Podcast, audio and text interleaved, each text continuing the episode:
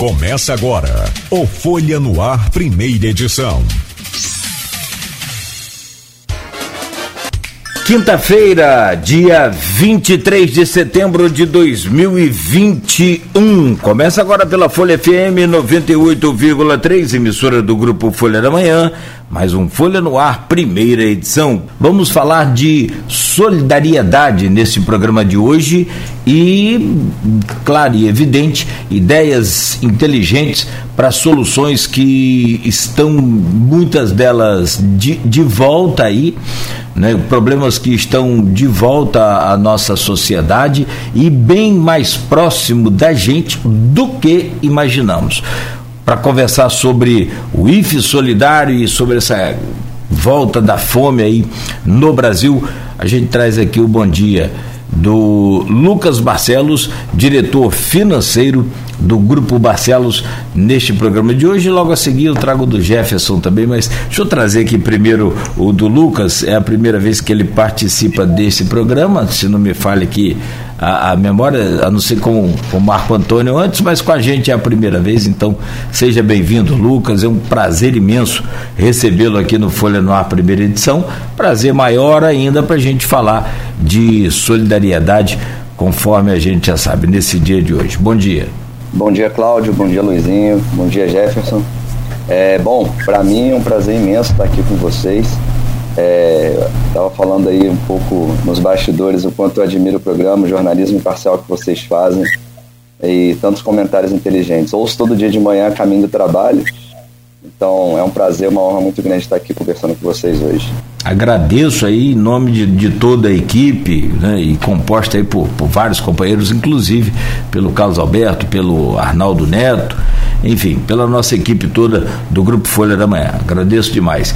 E também ao nosso querido professor e reitor do IFE, Jefferson Manhães, já devidamente com o seu café em dia. Traga o seu bom dia, Jefferson, e é sempre um prazer renovado né, tê-lo aqui conosco no programa de hoje. Bom dia. Bom dia, querido Cláudio, é, querido Aloizinho, Lucas. É muito bom estar aqui ao lado de vocês é, duas grandes ah, duas grandes histórias de sucesso, de compromisso, de lutas, de decisões difíceis ao longo do tempo e de muitos êxitos, né? Seja pelo grupo Folha, seja pelo grupo Barcelos, especialmente a rede Superbom e está nesse dia que a rede federal completa 112 anos de existência, né? De 1909 antiga Escola de Aprendizes Artífices, Escola Técnica Federal de Campos, Cefet Campos e hoje Instituto Federal Fluminense em todo o interior do estado do Rio de Janeiro. Eu acho que são três grandes histórias que têm início, têm o meio e florescem eh, não só aqui para nossa cidade, mas para toda a região, genuinamente da terra Goitacari. Então é muito bom estar ladeado com vocês para esse grande projeto de sensibilização da nossa população, de mobilização dela eh, com relação às nossas responsabilidades com a vida. Então, um bom dia a todos que estão nos assistindo. Esse programa que de fato é um marco para nossa cidade. Consegui ser bem conciso, viu, Luizinho? É, não é, Lucas, porque você falou muito rapidamente, muito precisamente, isso me impôs uma competência que eu tenho que, tenho que avançar, tá bom? Não, a gente entrevistou aqui o Roberto Henrique, entrevistou o Jefferson algumas vezes e vamos.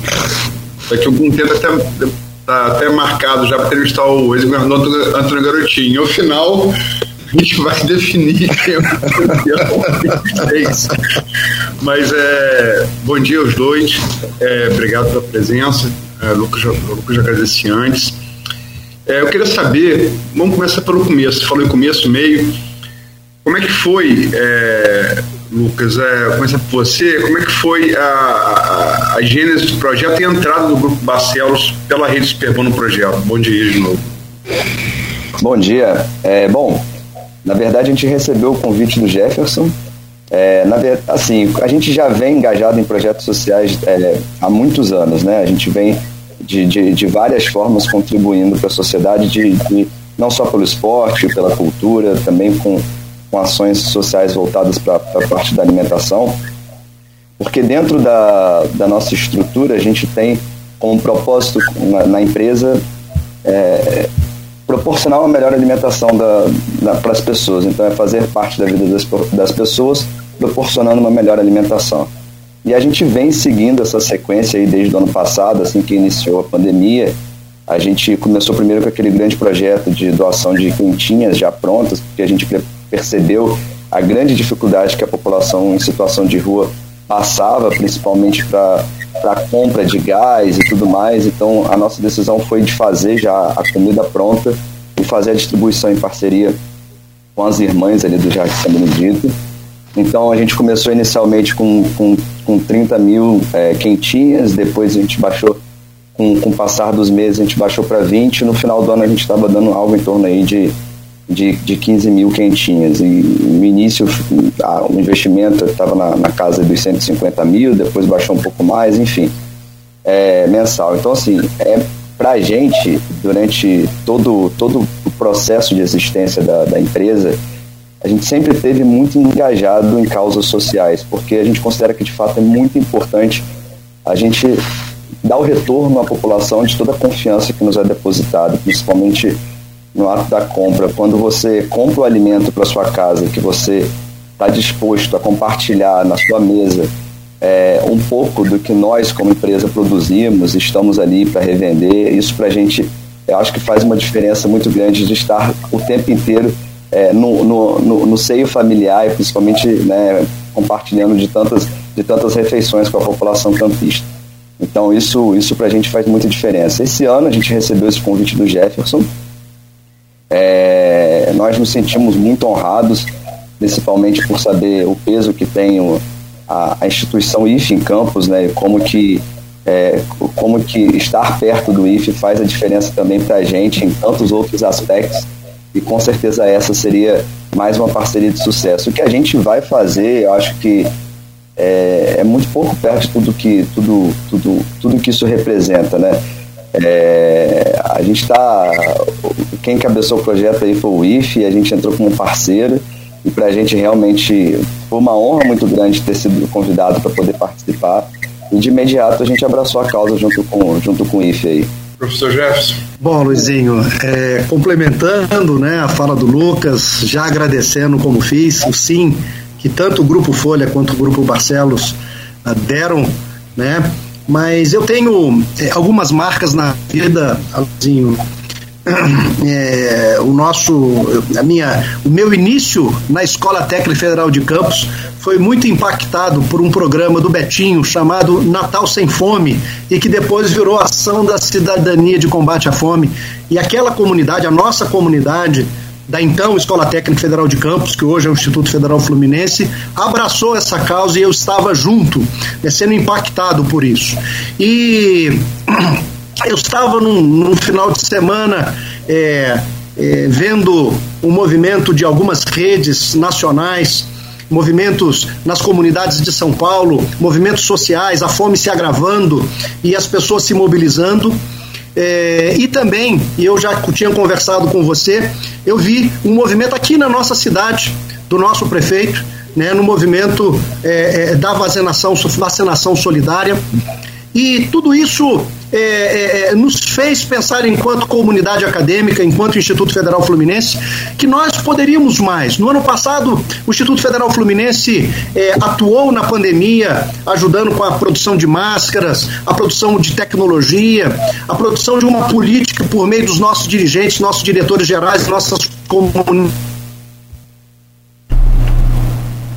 Falhou o áudio aí. O, o, o Jefferson, se a gente corrige aqui essa conexão do, do Jefferson aí.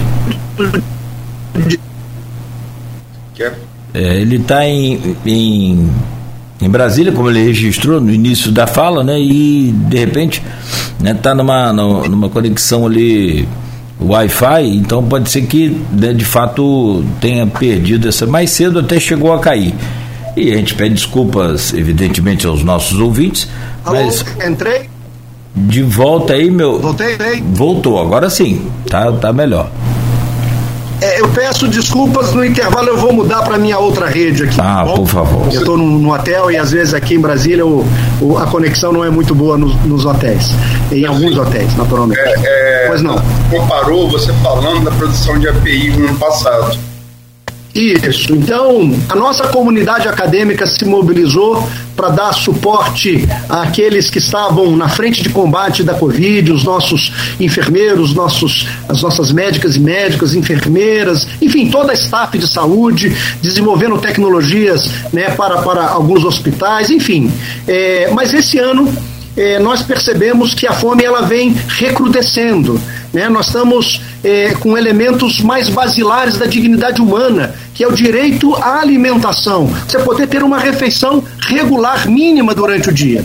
É, e, e, isso é inspirado então por esse movimento que vem acontecendo, seja em nossa cidade, no nosso estado, né? A gente vê aí a Firjan é envolvida, o sistema, o sistema é, a, a SES, Senai, enfim, várias entidades que estão se mobilizando. Então, é, isso nos impõe né, a necessidade de saber que o nosso instituto, né, com 12 unidades no interior do estado do Rio de Janeiro, essa potência, uma comunidade inteligente, engajada, responsável, ética, sensível, ela ah, poderia fazer mais. Então, esse, esse o IF Solidário é um projeto que nasce para que a gente possa enfrentar com responsabilidade essa essa, essa grande crise né, de insegurança alimentar que se abate por todo o país e que, infelizmente, a crise é, que, que está no país ela tende a se agravar.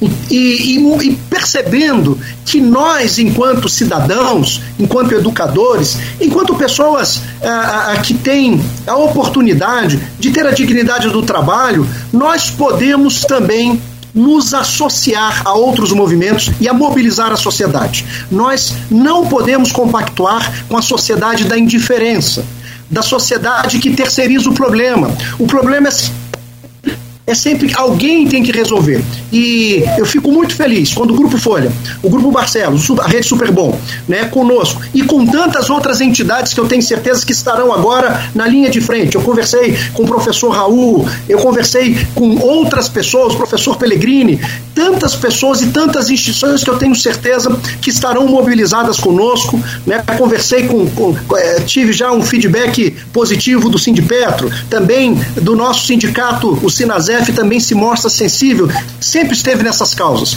Então, nós temos que mobilizar toda a sociedade. E tenho é, é, certeza absoluta que esse movimento de solidariedade ele vai também inspirar, assim como nós somos inspirados por diversos movimentos, nós vamos inspirar para que não é para ter protagonismo, é para que nós possamos juntos, com toda a sociedade, enfrentar a grande crise que se abate nesse país ao lado dos governantes, ao lado das lideranças quem estiver uh, comprometido com outro, com o combate à fome, com o combate à, à, à, àquela falta de dignidade. O IFE sempre trabalhou para a formação para o trabalho. E hoje, mais uma vez, o IFE precisa se mobilizar junto com a nossa sociedade para dar, antes do trabalho, o direito às pessoas a se alimentarem para poder ter as competências para o trabalho. É, essa parte da mobilização das pessoas, de, da quebra da indiferença, Jefferson, é uma coisa que realmente, infelizmente, parece ser, parece ser realidade. E eu não quero levar esse papo para política, porque não é o caso. Mas só como a título de, de registro. É, o Lucas tem que idade? Desculpa perguntar. 31. Então, o Lucas é mais novo, mas eu, eu e Jefferson e Cláudio, acho que não devemos lembrar do governo Sarney para cá. Né? E nas campanhas, nas campanhas presidenciais, a desigualdade social brasileira sempre foi. Né? Em todas as campanhas, todos os presidentes, Fernando Henrique, Lula, Dilma, que foram eleitos de lá para cá, Collor, né? Ah, o combate à desigualdade sempre teve como pauta principal e ela sumiu da pauta do debate de 2018.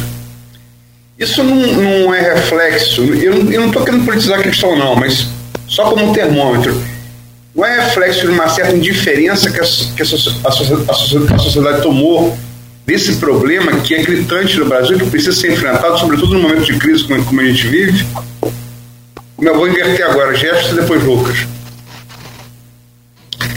É, Aloizinho, eu só queria fazer uma, uma, um complemento à minha, à minha fala de que, na verdade, a sensibilização desse projeto e da organização se deve a muitos colegas de nossa instituição. Então, eu tenho que registrar aqui uh, a professora Kátia e toda a equipe né, que ela está capitaneando à frente, né, nossa pró-reitora de extensão, e com ela, ao agradecer o compromisso dela também, de todos os nossos diretores gerais, né, dos nossos diversos campi, de todas as nossas equipes que estarão envolvidas nesse projeto, e especialmente os nossos servidores e estudantes que estarão colaborando. Então, só, só um registro. É, Aloysio, é, eu, eu certa vez eu vi, há uns cinco anos atrás, eu vi um filme, uma propaganda mostrando, eu não sei se era 20 anos, ou um, era uma celebração do Código do Consumidor né? E mostrou algumas reportagens, acho que da, do início, do final da década de 80, início da década de 90, e mostrava uma pessoa reclamando de uma lâmpada e ela não sabia quem procurar. É, e dizia o seguinte: ah, tipo assim, o prejuízo é meu. Eu comprei uma lâmpada, está queimada, o prejuízo é meu. É, e, e, e como que, ao longo dos 20, 30 anos dessa construção legal, dessa consciência cidadã, do direito do consumidor, é, de, de harmonizar mais a relação daquele que, que, que, que vende, daquele que compra. Hoje é inaceitável quando a gente olha para 30 anos atrás como a gente é, é, é, é, se submetia a determinadas questões. E nós podemos fazer isso à frente de muitas coisas, e a fome é uma delas. A fome na década de 90 né, era algo muito perverso nesse país. Né? As cenas do Vale do Jequitinhonha, né? cenas é, em que a gente via pessoas na miséria absoluta, na fome, no Nordeste. E houve, de fato, é importante dizer, a fome passou a ser uma prioridade, uma pauta de governos, né? Agora, é, muito recentemente, né? Estou falando de 15, 20 anos atrás, colocando a fome como eixo basilar. E aí não, não tem como não dizer, né, lá no início, em 2003, né, a pauta é, é, do governo do presidente é, Lula foi a pauta da questão da fome e ele criou o um ministério ligado à questão da fome e foi aprimorando até chegar ao Bolsa Família, porque existiam várias outras. É bom registrar que no final, do, muito no final do governo do, do, do Fernando Henrique Cardoso, né, começou também a questão é, é, mais social, porque no primeiro, no primeiro, primeiro governo, eu me lembro lembro, né, que a, a dona Ruth Cardoso, que era a primeira dama, foi delegado a ela política de, de, de assistência do Brasil inteiro.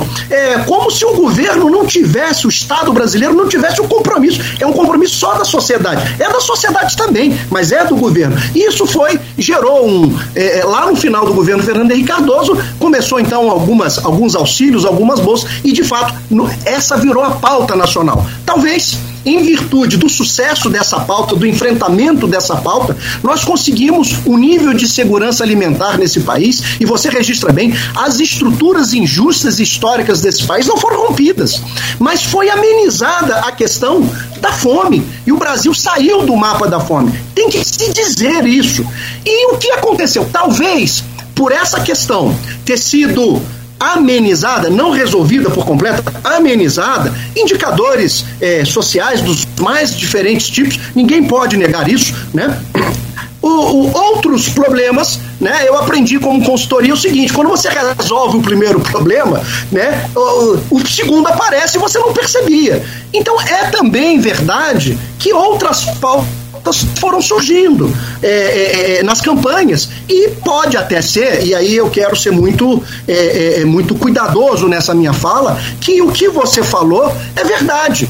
Né? É uma certa indiferença, como se a questão do futuro de cada um é uma questão exclusiva a pessoa, né? Como se a sociedade, como as políticas públicas não tivessem a corresponsabilidade de criar ambientes melhores, sejam para os negócios, principalmente para o trabalho, para as pessoas. E a partir deste ambiente, aí sim as pessoas podem se desenvolver. Então eu concordo com você, é, é, não tem como não falar da questão do combate à fome, se não falar isso como uma questão de segurança alimentar, como uma questão de políticas públicas que precisam ser implementadas, né? É, não podemos achar que as pessoas é o seguinte: a liberdade individual de você cuidar do seu futuro. É verdade a liberdade individual em uma sociedade. Tá faltando sociedade, sabe, é, é, é, Aluizinho? Tá faltando essa percepção de coesão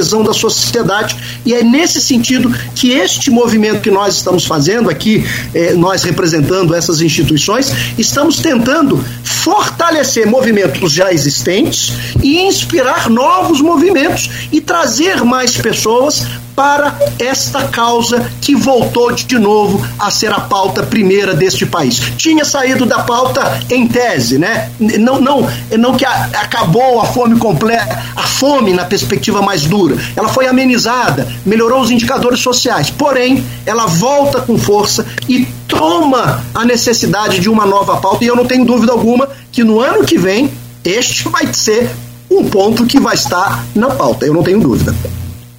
Só queria te passar a, a, a pergunta ao Lucas, só contar algumas coisas. O Fome. O Bolsa Família, na verdade, que é que começou, é, começou lá o Bolsa Escola. Em 95, o governo Gustavo Buarque, é. a gente entrevistou aqui nesse programa, governador de Brasília, então do PT. Em 2001, no penúltimo ano do governo Fernando Henrique, ele foi implantado, já está certo, é, pela Ruth Cardoso de Melo no governo Fernando Henrique Cardoso. É, Lula foi eleito em 2002 com o lema Fome Zero, que quando ele entrou no governo é, é, se transformou, quer dizer, foi mudado, virou Bolsa Família. Né, que a gente tem até hoje, agora o governo Bolsonaro quer agora incrementar, agora no próximo ano, com um novo nome, é Avança Brasil, não é isso? Eu acho que é Auxílio Brasil. Brasil. Acho é. que é Auxílio Brasil. Só para dar a historiografia correta do, do, do, programa. Inclusive, lembrando que o Gustavo Buarque esteve levantando isso daqui aqui nesse programa. Lucas, é, e, e, outra coisa, a, a, questão do sumiço da pauta social em 2018 não é uma análise minha, não. É de todos os cientistas do Brasil, né? Que identificam isso. Mas vamos lá, Lucas. É, eu acho que é um grande fato marcante desse, desse sumiço da pauta de 2018 e, é, foi o fato de, de o atual presidente ter declarado para todos os meios de comunicação que no Brasil não existia fome, né? E que, inclusive, no tal recinto que ele se encontrava, é, não tinha ninguém magrinho ali. Então, assim, é, é realmente é uma, é uma insensibilidade, é uma, é uma falta de é, de humanidade muito grande que a gente percebe em relação a tudo isso.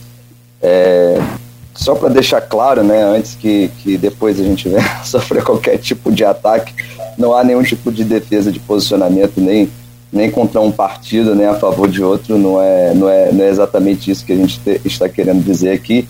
Não sou Lula nem sou Bolsonaro, mas, mas ao mesmo tempo, é, assim, o que eu percebo é que é, não há como não considerar a questão da fome no Brasil, principalmente quando a gente fala em relação à, mão de obra, né? Eu acho que se as pessoas não estão alimentadas, se elas não têm o básico lá da pirâmide, elas não conseguem de fato produzir. E, e a gente esquece um pouco disso, que a mão de obra ela é a impulsionadora da economia, né? Então, se a gente não tem o mínimo, o básico, para que as pessoas consigam de fato procurar o emprego, para que elas consigam é, se estabelecer fisicamente, é, fisiologicamente falando, para ir em busca de um emprego, as coisas realmente ficam cada vez mais difíceis de funcionar. E falando um pouco dos programas sociais, boa parte das pessoas esquecem que é um programa de transferência de renda que é muito importante para a população. E não só para a questão da fome, mas também para a questão da distribuição de renda mais equalitária pelo país como um todo. A gente tem uma concentração de renda muito grande. É, os últimos dados, se eu não me engano, acho que 0,5% da população concentram quase 50% do PIB e 80% da população ganha menos que R$ 1.400. Então, assim, isso é uma coisa que realmente é, é, é, é, é uma distorção muito grande, né? Se a gente falar como um todo. E, e como que regiões como o Nordeste, como o Centro-Oeste, acabaram crescendo com toda essa distribuição de renda que foi à, venda por conta do Bolsa do Família e por conta de outros programas sociais. Então, assim, é, existem muitas críticas, obviamente, falando em cima de todos de, da estruturação da nossa, é, principalmente da forma de tributação no país, né, também que é um outro assunto que eu acho que pouco a gente fala e que realmente é muito importante, que faz com que as pessoas consumam menos, porque o nosso tributo ele é muito pautado em cima do consumo e pouco sobre a renda. Então, a gente tem cada vez mais um volume muito grande de pessoas que têm a necessidade de, de, de, consumir, sendo impactada por uma, uma, carga tributária muito maior do que, do que as pessoas que estão no alto da pirâmide societária, falando em termos de renda.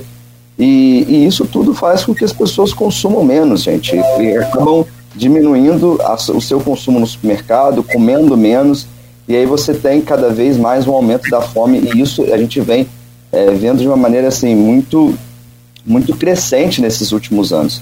É, quando você tira esse assunto da pauta, quando você ignora o assunto, quando você deixa de se de sensibilizar por ele, é óbvio que, que isso não vira, não vira mais o foco, né?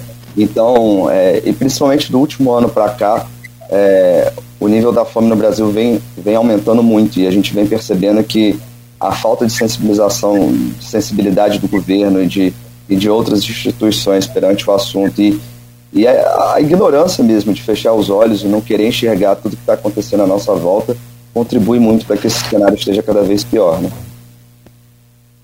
Uma pergunta agora em relativo ao projeto especificamente. É, como é que vai ser é, essa doação de alimentos?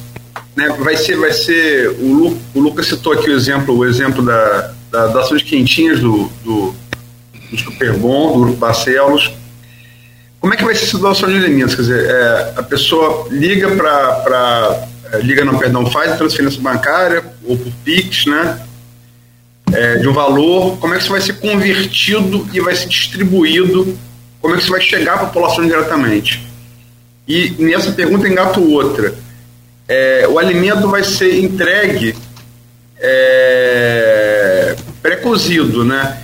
Como é que fica a questão, imagino eu, é, como é que fica a questão do cozimento da, da, desse alimento também, porque está aí com 100, o botijão de gás a mais de 100 reais no país todo, obrigando gente a voltar a cozinhar, a, a, a cozinhar com lenha. Como é que fica isso? Vou agora começar pelo, pelo, pelo, pelo Jefferson e depois Lucas. É, é, eu, eu queria também, é, é Aloysio, é, o Lucas logo no início ele fez uma, uma referência, né, alguns colegas, é, algumas relações do IFE com o, o Grupo Barcelos, e dizer que é, nós, Lucas, estávamos nessa reunião, Ceruti presente, e alguns outros né, da equipe do, do, do, do, do Grupo Barcelos, é, conversando sobre a possibilidade de desenvolvimento de algumas tecnologias né, uh, que poderiam ser aplicadas, eh, seja na reciclagem, em, em, tantas questões estratégicas, na formação também eh, eh dos profissionais uh, uh, do Superbom e como eles, vocês poderiam incentivar também um pouco a ciência e tecnologia na nossa instituição, especialmente no, no polo de inovação. Foi ali, então, só para fazer um registro, né? Uh, porque naquele momento nós chegamos e falamos: olha, nós estamos pensando num projeto chamado IF Solidário para fazer isso, e naquele, naquele momento, momento uh, uh, eles se colocaram, é, o, o Ceruti na mesma hora, e todos que estavam ali, dizendo: olha, é, acredito sim que nós podemos participar. É só para falar um pouco dessa gênese, lá no, bem lá no início, porque quando a professora Kátia, os colegas da, da, nossa equipe, né, também alguns dos nossos diretores gerais, né, a gente estava conversando, a ideia, a ideia seria o seguinte: é, nós fizemos um movimento no ano passado do IF Solidário, né, que foi um movimento muito restrito à nossa comunidade, é, em que as pessoas levavam os gêneros alimentícios, especialmente os gêneros de higiene pessoal. E o mote nosso era, é, colega servidor, professor, técnico administrativo, quando você for ao supermercado, é, monte um kit com sabonete, sabão é, e, e, deixa aqui na portaria do, do, do campus, de um dos nossos campi. É, a questão é que o, que o Instituto, é, seja por causa da mobilidade, as pessoas é, estavam naquele momento com dificuldade de mobilidade, seja porque algumas moram fora, né, são às vezes do Rio de Janeiro, de outros estados, e quando é, atividade presencial elas estão aqui conosco, elas queriam colaborar, mas não tinham como colaborar. Então acabou que é, foi um, um movimento importante, é, mas que a gente percebeu que tinha um conjunto de limites. E neste agora, é, nós pensamos o seguinte: olha, é, ao invés de nós uh, uh, pedirmos a doação específica em gêneros alimentícios, vamos fazer, e é a primeira vez, Aluizinho, é que nós fazemos isso é, enquanto comunidade do IF de maneira assim mais ampla. É, vamos fazer o seguinte: vamos, porque eu, isso é um modelo que está acontecendo, por exemplo, em outras. Né? É, tentar sensibilizar as pessoas para elas fazerem. A gente cria uma conta, é, elas fazem a transferência para essa conta a gente tenta buscar um parceiro e logo no primeiro momento a gente estava nessa conversa com o, o Grupo Barcelos para outras questões importantes para o Grupo Barcelos, para a nossa cidade e também para o nosso instituto.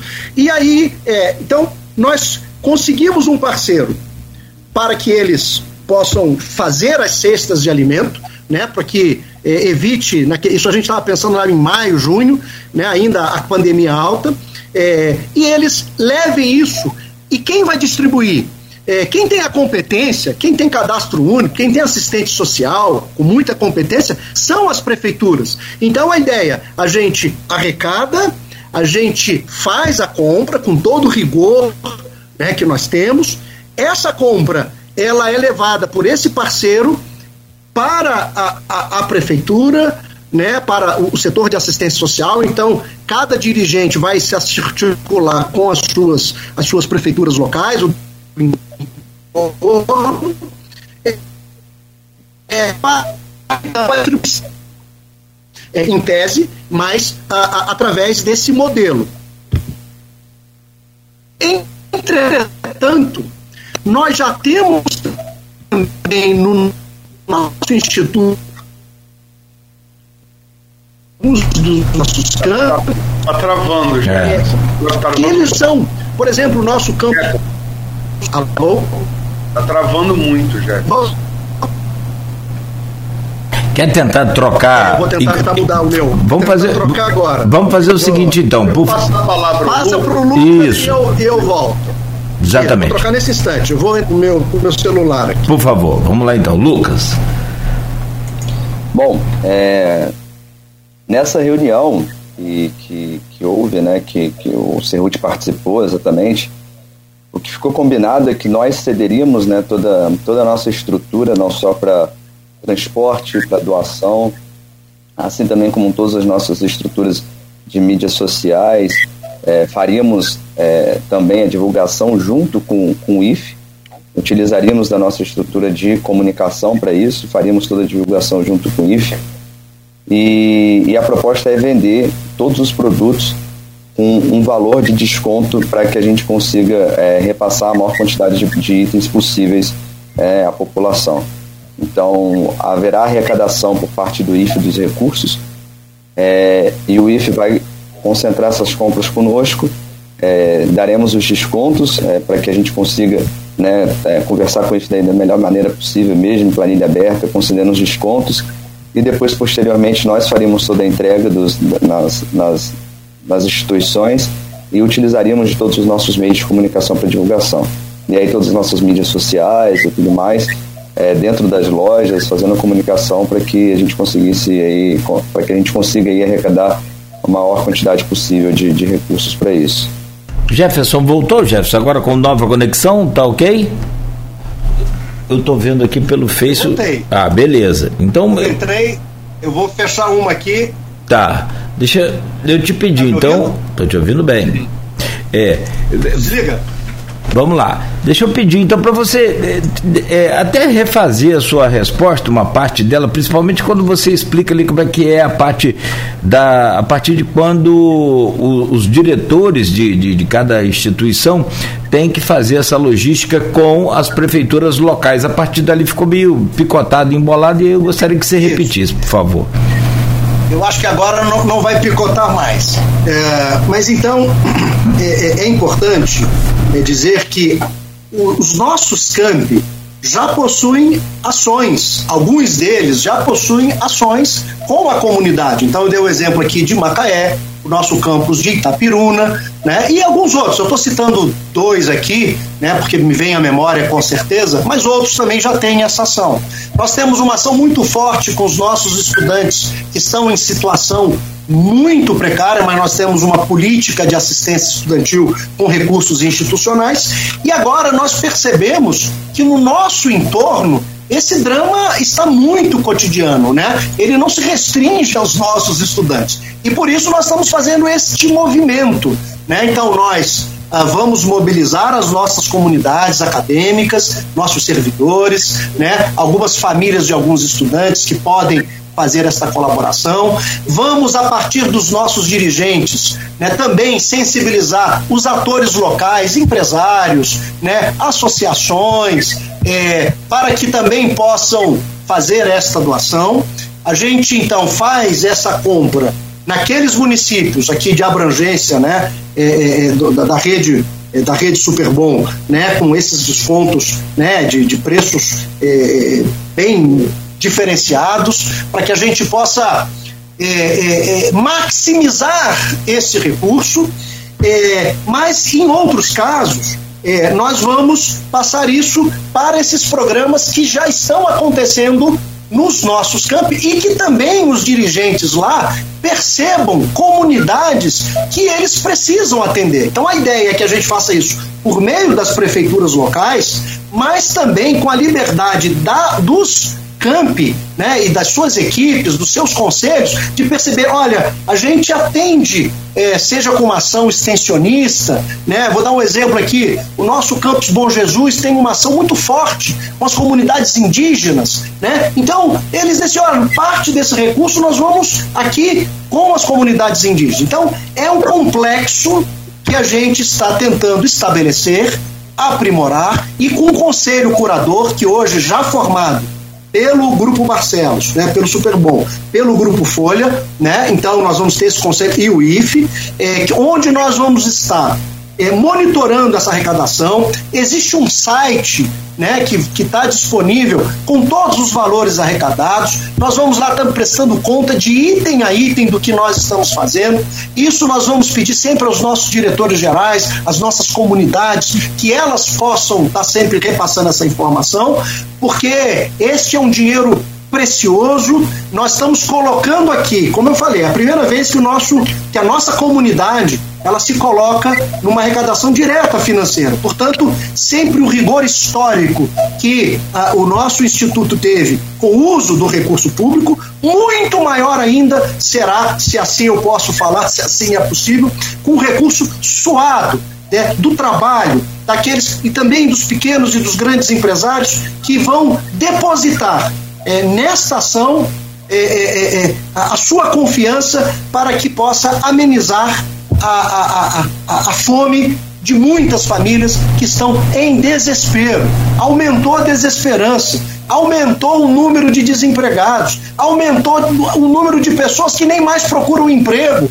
Então, esse cenário, nós queremos também passar um cenário esperança, dizer o seguinte: olha, companheiro, olha, é, é, é, é, Dona Maria, olha, seu José, olha, querido estudante, vocês são importantes, nós nos importamos. É o mínimo, é o mínimo, mas nós nos importamos. Nós temos que romper essa sociedade da indiferença. Nós temos que romper a sociedade da terceirização dos problemas. Ah, o problema é não sei de quem. Não, é nosso também.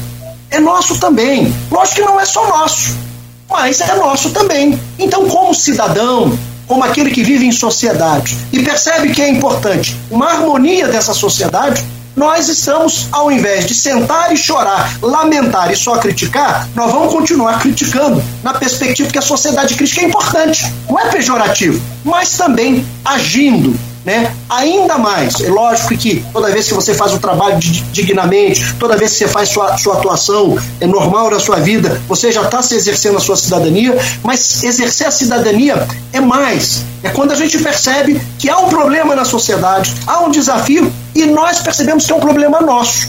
Não é um problema do governo A, do governo B, não é só deles, é nosso também. Então nós temos que pedir e, e, e exigir que políticas públicas efetivas sejam feitas, mas também há um espaço necessário para nossa ação solidária e enquanto sociedade. Eu só queria fazer a pergunta, é porque eu não entendi ainda. É, em relação, a gente sabe, vou refazer, a, é, a gente está com problema, tem várias famílias no país inteiro catando lenha para voltar a cozinhar com madeira pelo preço escorchante do botijão de gás, a mais de 100 reais em todo o país. Esse alimento, ele, alimento vai ser entregue in natura. É, é, é, há uma, há, é, o programa também, o projeto, ele prevê uma maneira de auxiliar para que você possa fazer o cozimento do alimento, né? É, é alguma, isso está pensado? Ou, é, como é que é? Luizinho, deixa eu só antecipar aqui o Lucas, e o Lucas já passa para você. É, na verdade, isso não, não está nesse primeiro momento, não estava, mas o Grupo Folha também é desse, desse do nosso grupo, pensar, e nós podemos ampliar essa perspectiva. E você fala uma coisa muito importante. Né? Hoje, o número de queimados por álcool aumentou assustadoramente. Né? Porque as pessoas estão se improvisando, e de fato é, é assustador o preço do botijão de gás, né? pessoas estão voltando à questão de usar lenha quando é possível em algumas localidades. Isso é uma tragédia. Né? É, isso não estava previsto, Luizinho, mas eu acho que é uma pauta que a gente. O que estava previsto é isso: é a ideia da gente fazer essa triangulação, arrecadação, um parceiro que monta e que consegue preços é, é, melhores de qualidade, né? Também é isso, não adianta só o preço melhor, mas a qualidade é, é de última categoria, mas que seja alguma coisa, enfim, de qualidade. Isso vai para aqueles que têm a competência da distribuição e da seleção e da percepção. A gente sabe que a fome é alastrada, mas muitas vezes nós não temos essa competência. Então nós entendemos, num primeiro modelo, que as prefeituras, por meio da assistência social, dos seus programas sociais, nós vamos fortalecer esses programas. Então, não tem. Mas há ações de alguns dos nossos campi já existentes e outras que podem ocorrer que a direção e, e, o seu campus vai decidir. Então nós não pensamos, sabe, Luizinho? Mas esse é um tema que a gente pode, pode trazer já na semana que vem, Aloysio, né, na reunião do nosso conselho curador, e a gente pode pensar nessa estratégia. É, eu tenho certeza absoluta que esse é um tema importante, né? Tão importante quanto receber o alimento é receber alguma coisa que você pode é, é, armazenar, né? Você pode preparar o seu alimento. Né? Então você está é, coberto de razão, é, talvez para chegar a determinadas é, é, é, grupos populacionais, além do alimento, talvez a gente vai ter que levar outras possibilidades. Então, eu acho que isso tem que entrar na pauta e, e de nós. Mas não estava pensado inicialmente. Só, até agradeço. Né? Eu acho que isso é importante. E é isso, a gente começa e vai aprimorando o processo. Eu vou falar aqui, que a gente passa para o Paulo Nogueira, para terminar o bloco. Esse papel meu é meio ingrato, né? Eu sou personagem e jornalista. E realmente isso me ocorreu como jornalista agora, isso. É, ocorreu agora. Mas realmente esse papel meu é é, o Grupo Folha está no processo e eu estou aqui entrevistando vocês. Mas enfim, é não, e, e, não e, e, a ideia foi é, fantástica, porque de fato o que o Jefferson também relatou, a questão do, de, de, acidentes com, com pessoas que se queimam. Né, ao cozinhar ali com álcool e para lidar com a lenha, porque não sabe colocar fogo na, na lenha e aí você coloca uma quantidade muito grande de álcool, é uma coisa realmente muito complicada. Muito, muito complicado. Eu, só para fechar o, o, bloco, já são 8 e 11 eu vou perguntar os dois aí, porque logo no começo do programa o Jefferson citou começo e meio e essa coisa florescendo aí, né, dessa parceria. O próprio Luiz também citou que ia começar do início, agora eu vou começar do final. Será se é que vai ter? Vocês projetaram um começo, meio e fim para essa campanha, porque hoje nós temos, segundo aqui o, o Instituto, segundo a Rede Brasileira de Pesquisa em Soberania e Segurança Alimentar e Nutricional, que é aquela questão de, de, de, de faltar o alimento 100%, e você ter o alimento só para hoje e não saber o que vai ser para amanhã. Essa insegurança também é, é, coloca aí, num total hoje, 116,8 milhões de brasileiros. Quer dizer, mais da metade da população nessa insegurança alimentar. Então vocês projetaram alguma data do tipo fim da campanha, alguma coisa assim, ou a coisa vai florescendo e vai crescendo na medida em que o tempo vai passando. Pode ser Lucas. Eu acho que eu posso ajudar o Lucas. Pode, o... é, Deixa eu ajudar o Lucas. Fique à vontade.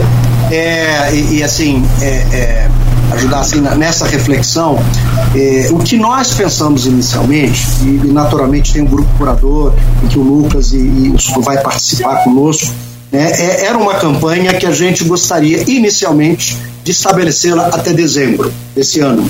Né? É, mas ontem o Aloysio me fez essa pergunta também, é, mas tudo isso pode ser modificado. Então a gente pensa numa campanha que começa agora, se estende até o final do ano.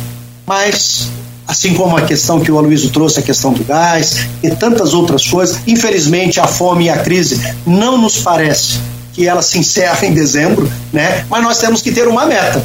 E a princípio, o primeiro ciclo vai ser até dezembro. E aí nós vamos avaliar, junto com todos os nossos parceiros, né? E junto com a percepção da sociedade, foi uma coisa que deu certo. Esse modelo é o mais adequado, ele pode ser aprimorado. Então, é, nós vamos, então, a princípio, vai de agora até uh, dezembro, né? E a partir no mês de dezembro nós vamos também, além da avaliação cotidiana que a gente vai fazer, mas da avaliação é, desse ciclo. Olha, de fato, a coisa se agravou, o modelo está dando certo, as pessoas estão querendo colaborar, as pessoas continuam ali é, colocando a sua confiança, então é preciso avançar. Então, mas hoje a proposta é até o mês de dezembro. Ok, Lucas? Se seguir. Não, é isso mesmo. Uhum. É, é, inicialmente o prazo é esse, né? Até dezembro. E eu acho que é muito bom colocarmos prazo para que a gente defina o plano de ação, entenda quais são as metas e chegar em dezembro entenda onde errou, onde acertou e procure aprimorar se, se caso a gente continue com o projeto. Então é, é muito importante ter prazo, ter data para que passo a passo seja construído e que a gente vá acompanhando aí o que que o que está sendo feito em cada um dos meses, semanas e tudo mais. É, deixa eu voltar aqui, que tem uma reclamação aqui, rapaz, do Edivar Júnior, vice-presidente da CDL. Ele acaba de mandar aqui pelo, pelo privado da gente. É, o segundo dia sem energia elétrica no Detran do Shopping Estrada. Parece que não pagaram a conta aí pelo jeito. Bom, voltamos aqui com o Folha no Ar e hoje recebendo o Lucas Barcelos, que é o gerente, né, o, o, diretor é, financeiro do Grupo Barcelos e também o Jefferson Manhães, reitor do IF, e o Aloysio Abreu Barbosa, que é diretor do Grupo Folha da Manhã e fala, evidentemente, também como diretor né? E por fazer parte dessa parceria, pois tem a parceria do, do Grupo Barcelos, do Grupo Folha da Manhã, com o IFE, é claro, nesse combate aí à fome, nessa ação solidária, IFE Solidário. E na pergunta que eu, eu fiz anteriormente, é de que forma podemos colaborar? né? E quais os canais que a gente pode colaborar, além de qual a quantia podemos colaborar. Podemos colaborar uma vez por mês, né, durante esse período que vocês citaram, que vai até dezembro, e aí naturalmente a gente vai estar aqui no grupo né, é, Folha informando tanto nos sites quanto nas redes sociais, na rádio, enfim, na Plena TV, no jornal Folha da Manhã, nesse período todo. E tem algum, alguma, algum detalhe a mais aí que vocês possam passar para a gente sobre a quantia mínima, máxima não, né? Que quanto mais nesse caso melhor. Pode ser o Lucas, pode ser o Jefferson também. O Jefferson já anotou aí os dados aí. Você pode falar, Jefferson, por favor. É, não que você fale muito. Agora, ah. uma, uma cultura nova do Pix, né? É. é uma, uma namorada bloqueou o namorado Uh, no Instagram, no Facebook, no WhatsApp, e aí ele começou a mandar pix de um centavo com mensagem para ela. é, a generosidade a gente sabe que é, depende da condição de, de cada um, né? Não existe quantia mínima, não existe quantia máxima. É, existe esse movimento que a gente quer fazer com que cada um pode contribuir um pouco, pode contribuir no primeiro mês, nos, nos meses subsequentes, né? É, o importante é participar. Então não há uma quantidade mínima. Tem sim. Aqui eu vou passar, é, é, é Cláudio, a questão da conta. Pode ser? A conta do Cicobi, da nossa cooperativa. Lembrando que nenhum recurso, nenhum recurso da doação será incidido qualquer taxa, seja bancária ou qualquer outra coisa, esse valor será integralmente revertido na ação social. Então, só para tranquilizar, não há nenhum outro tipo. E se houver, né, a, a, a, não será incidido sobre esse valor. É nós, pessoalmente, da organização, que vamos fazer a cobertura caso haja necessário. Eu já quero agradecer aqui a, gratuidade aí do, do Cicobi nessa ação. Então, quem quiser doar por conta bancária, é o Cicobi, né? É, agência 4222. Repetindo, agência 4222. E a, a, conta corrente é, é 2671, dígito 9. 2671 tracinho 9. Essa é a conta bancária. Hoje, como o Pix é um elemento mais fácil para muitas pessoas, mais rápido, mais prático, é, também pode ser feito é, com a chave que é o e-mail da nossa fundação. É fundeproif@gmail.com. Eu vou tentar soletrar aqui o primeiro com o desafio das palavras associadas, né? Então, F de feijão, U de uva, N de navio, D de dado, P de pai, R de rato, O de ovo, I de igreja, F, F de feijão. Então, é, arroba gmail.com. Funde. Então, essa é a chave de Pix. Ah, nós vamos estar divulgando é, eu tenho certeza, seja no próprio é, Grupo Barcelos, aí no, no, no, Super Supermercados, também no Grupo Folha, no nosso IFE também, nós vamos estar em todos os canais apresentando. Né? Quero aqui aproveitar a, a, a reclamação aí cidadã do Edvar, né? pedindo também é, é para que, é, quem sabe, Edivar, você que está nos ouvindo aqui, como vice-presidente da nossa CDL, né, que é sempre uma parceira da cidade, uma parceira também do nosso instituto, né, de pensar aí junto na direção da gente é, estreitar ainda a ação no, no, nessa ação solidária, né? Então, assim, é mais um convite. O professor Raul, como eu acho que eu já falei, é, da nossa UEF, também vai estar tá aí mobilizando a nossa comunidade, participando aqui. É, a UEF, tenho certeza absoluta, uma parceira, é, enfim, é, com, com, com, muitas, muitas caminhadas aí com o nosso IFE. Tenho certeza que a gente vai conseguir com a UF, com as nossas faculdades, né? com a FMC. Não tenho dúvida nenhuma é, que todas as, as, as, as, as instituições que já não estejam já com ação, todas elas de alguma maneira fazem essa ação, mas a gente pode fazer isso de maneira mais orgânica, mais sistemática. Então estamos aqui fazendo um convite oficial para aqueles que desejarem nos ajudar né, nessa ação cidadã, que a gente possa, como eu disse, entre aspas, engrossar o caldo, né, mobilizando as nossas comunidades, mobilizando os nossos empresários, mobilizando, no caso, nossos nossos é, colegas servidores públicos, é, as famílias de alguns dos nossos estudantes, a sociedade de maneira geral. Então, acho que todos nós podemos fazer essa mobilização é, cidadã, urgente, necessária e para o bem de todos nós.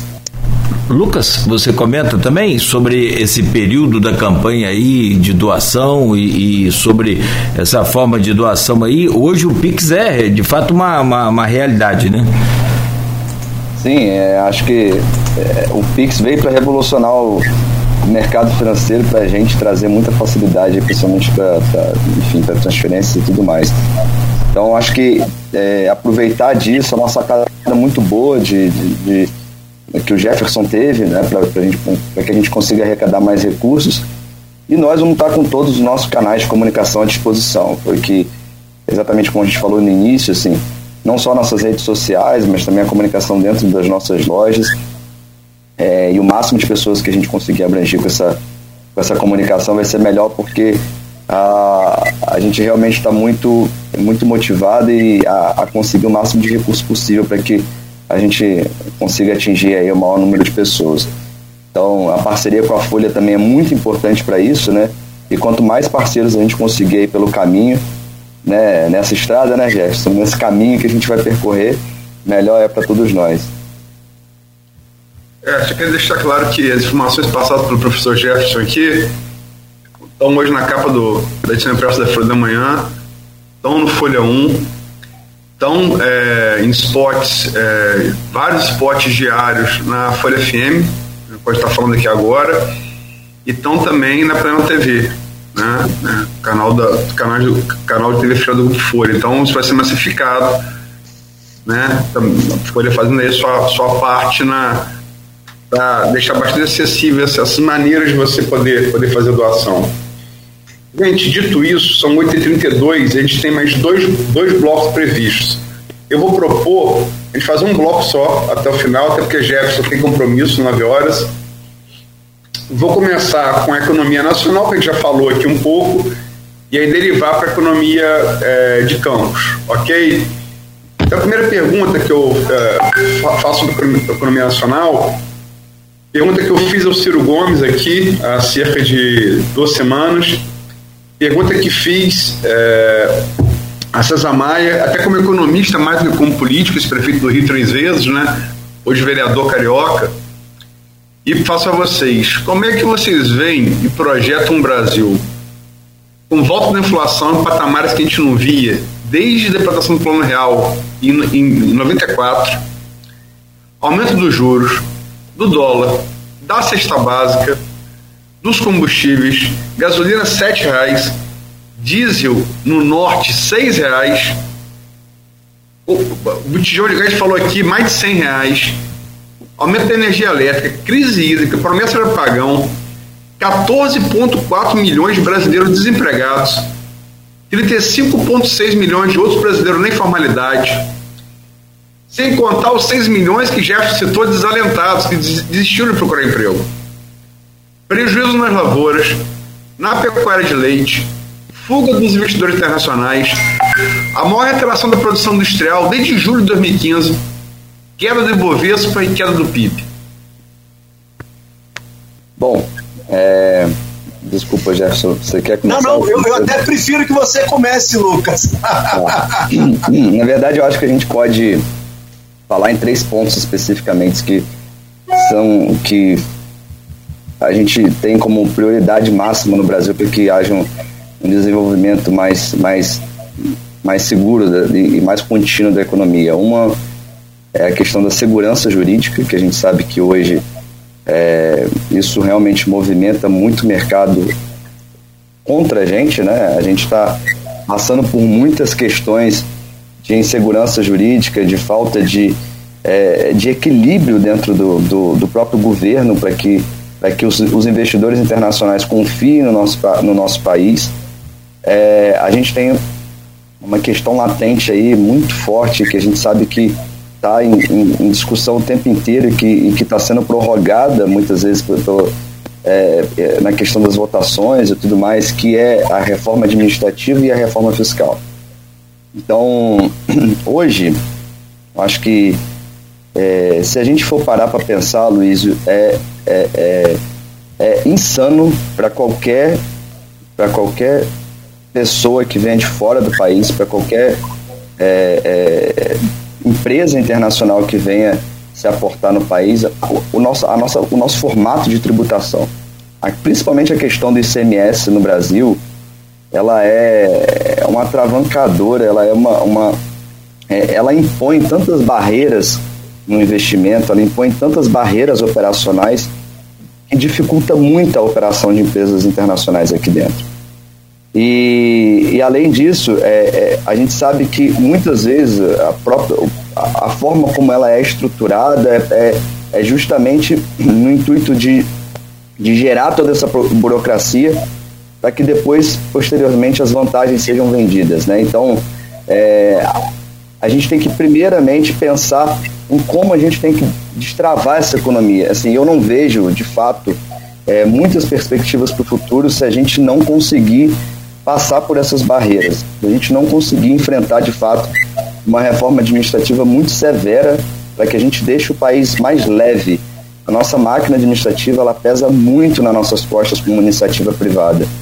É, hoje, o nosso repasse é, da receita bruta para receita líquida lá, só de repasse, fora imposto de renda que a gente tem para o governo, é, quase, é 10% quase do nosso faturamento. Gente, isso é um volume de dinheiro, assim, é, é, é, é impressionante, é surreal o quanto que o governo é, ele come de tudo que a gente produz, assim, e, e de fato hoje quem paga isso é a população que consome. Se você dentro de uma é, até, até itens básicos do commodities que antigamente não tinham tributação passaram a ter e agora por último tiraram aí do arroz e do feijão o cálculo de, de ICM sobre, sobre isso mas, mas assim, é, você pagar sobre determinado tipo de produto 19%, 20%, se você faz uma conta básica aí, com, com cinco itens, você deixa de levar um, porque você está dando para o governo.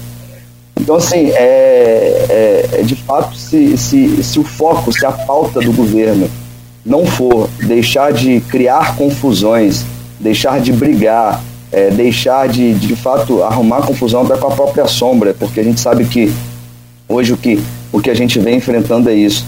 E, de fato, não trabalhar porque é necessário para a evolução do nosso país, eu vejo poucas perspectivas de futuro. Assim, não tem como a gente falar em evolução se a gente não reduzir os gastos públicos. Não tem como a gente falar de evolução do nosso país se a gente não falar em uma reforma tributária. Porque é uma guerra fiscal entre os estados, é empresas o tempo inteiro precisando sair de um estado para ir para o outro, porque se você transfere mercadoria de um lado para o outro, você tem uma, uma alíquota menor de CMS, você consegue crédito, dessa forma você consegue lucrar mais, mas ao mesmo tempo você tem uma despesa logística e uma despesa operacional muito maior.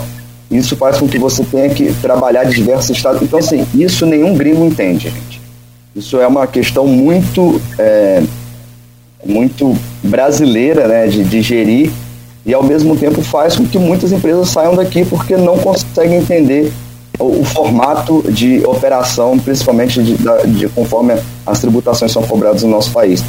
E, e isso realmente faz com que a gente tenha uma trava muito grande do nosso, do nosso crescimento e eu, que tenho 31 anos, ouço desde que eu nasci que o Brasil é o país do futuro. Acredito que vocês também, né? Porque isso é o que falam já a nossa vida inteira. E, e o Brasil não vai ser o país do futuro se a gente não fizer essas mudanças rápidas, assim, em, muito curto prazo, porque a nossa população está envelhecendo.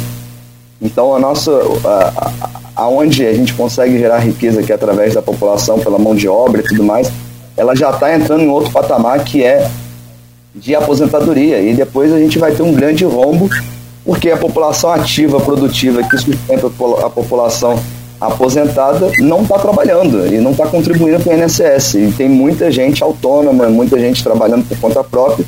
E depois a gente sabe que já tem toda essa questão do rombo aí do, do INSS, que depois da última reforma está sendo pouco comentado, mas que daqui, daqui para frente só tende a crescer porque a população está envelhecendo. Né? Então, é, além disso, ainda temos muitos problemas que, que possivelmente virão para o futuro se se algumas ações não, não forem tomadas aí com, com, com certa rapidez. Então, acho que é, eu estou um, um pouco descrente, assim, do, principalmente pelo cenário atual que a gente está vivendo, é, pelo, pelo que eu percebo que vem se desenhando é, e principalmente pela, pela incapacidade que as pessoas estão tendo de, de, de entender o, o ciclo que a gente está vivendo e principalmente de entender o cenário que está sendo construído daqui para frente. Então, acho que muitas vezes a gente tem que deixar um pouco de, de, discutir questões políticas e partidárias e começar a discutir a população, o futuro do Brasil de fato, e principalmente o que, que a gente quer né, daqui para frente, quais são, quais são as frentes de trabalhos que a gente tem que atuar é muita emoção, é muito sentimento, é muito trazer. Acho que o Brasil é um país do futebol, que as pessoas têm muito amor pelo time e elas acabam enfrentando é, é essa mesma paixão, essa mesma emoção para partidos políticos como se fosse bandeiras de time. Assim. Isso realmente causa no Brasil uma perda gigantesca pela ignorância, pela não visão e por tudo que. É, por tapar o olho mesmo para enxergar tudo que vem acontecendo e tudo que vem se desenhando e, e não só desse governo, como também dos governos passados. Assim. Então, acho que é, existem pontos positivos e negativos, mas existe uma necessidade de se manter no poder e, ao mesmo tempo, de fazer com que é, é, se perpetue ali muito maior do que, de fato, a intenção de fazer com que o país progrida, de que a, de que a nossa população se desenvolva e que, principalmente, a gente venha tratar de tantos problemas sociais que a gente tem é, esse egoísmo que a gente tem na nossa classe política realmente faz com que é, muita coisa deixe de, deixe de evoluir. Jefferson.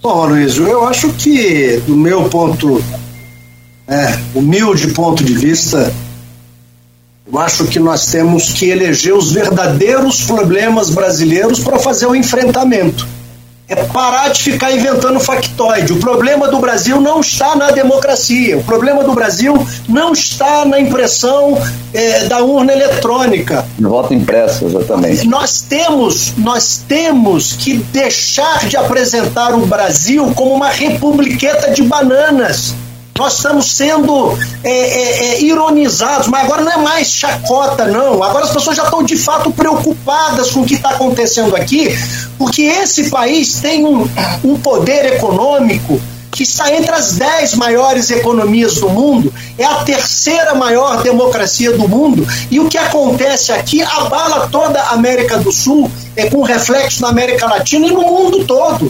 Nós temos que, de fato, eleger os verdadeiros problemas. Nós temos que parar de brincar de governar. Nós temos que parar de terceirizar o problema para o outro.